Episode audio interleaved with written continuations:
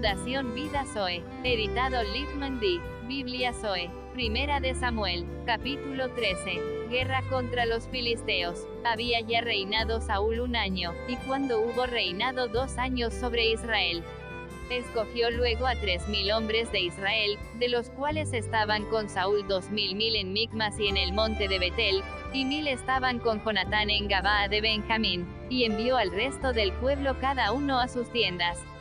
Y Jonatán atacó a la guarnición de los filisteos que había en el collado, y lo oyeron los filisteos. E hizo Saúl tocar trompeta por todo el país, diciendo, Oigan los hebreos. Israel abominable a los filisteos. Y todo Israel oyó que se decía, Saúl ha atacado a la guarnición de los filisteos, y también que Israel se había hecho abominable a los filisteos. Y se juntó el pueblo en pos de Saúl en Gilgal. Entonces los filisteos se juntaron para pelear contra Israel, treinta mil carros, seis mil hombres de a caballo, y pueblo numeroso como la arena que está a la orilla del mar, y subieron y acamparon en Micmas, al oriente de Bet-Aben. El miedo en Israel. Cuando los hombres de Israel vieron que estaban en estrecho porque el pueblo estaba en aprieto, se escondieron en cuevas, en pozos, en peñascos, en rocas y en cisternas. Y algunos de los hebreos pasaron el Jordán a la tierra de Gad y de Galaad, pero Saúl permanecía aún en Gilgal, y todo el pueblo iban tras él, temblando. Los hebreos comienzan a desertar a Saúl.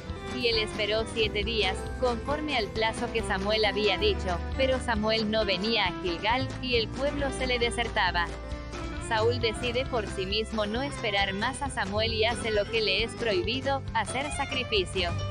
Entonces dijo Saúl, traedme holocausto y ofrendas de paz y ofreció el holocausto. Y cuando él acababa de ofrecer el holocausto, he aquí Samuel que venía, y Saúl salió a recibirle, para saludarle.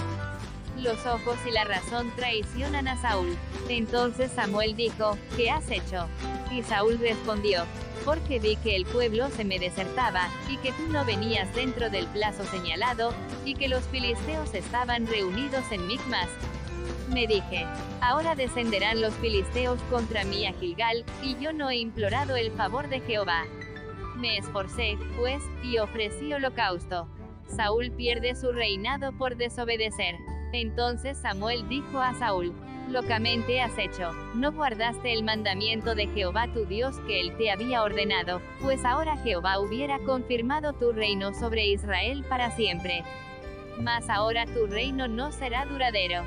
Jehová se ha buscado un varón conforme a su corazón, al cual Jehová ha designado para que sea príncipe sobre su pueblo, por cuanto tú no has guardado lo que Jehová te mandó. Y levantándose Samuel, subió de Gilgal a Gabá de Benjamín. Y Saúl contó la gente que se hallaba con él, como seiscientos hombres. Saúl, pues, y Jonatán su hijo, y el pueblo que con ellos se hallaba, se quedaron en Gabá de Benjamín, pero los filisteos habían acampado en Micmas. Y salieron merodeadores del campamento de los filisteos en tres escuadrones, un escuadrón marchaba por el camino de Ofra hacia la tierra de Sual.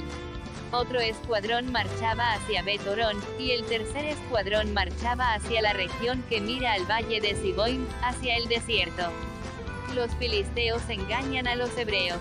Y en toda la tierra de Israel no se hallaba herrero, porque los filisteos habían dicho, para que los hebreos no hagan espada o lanza.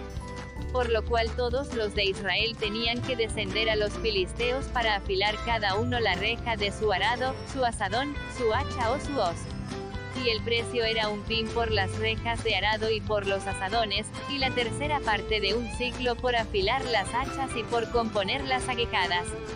Saúl y Jonatán, únicos con espada y lanza. Así aconteció que en el día de la batalla no se halló espada ni lanza en mano de ninguno del pueblo que estaba con Saúl y con Jonatán, excepto Saúl y Jonatán su hijo, que las tenían y la guarnición de los filisteos avanzó hasta el paso de Migmas.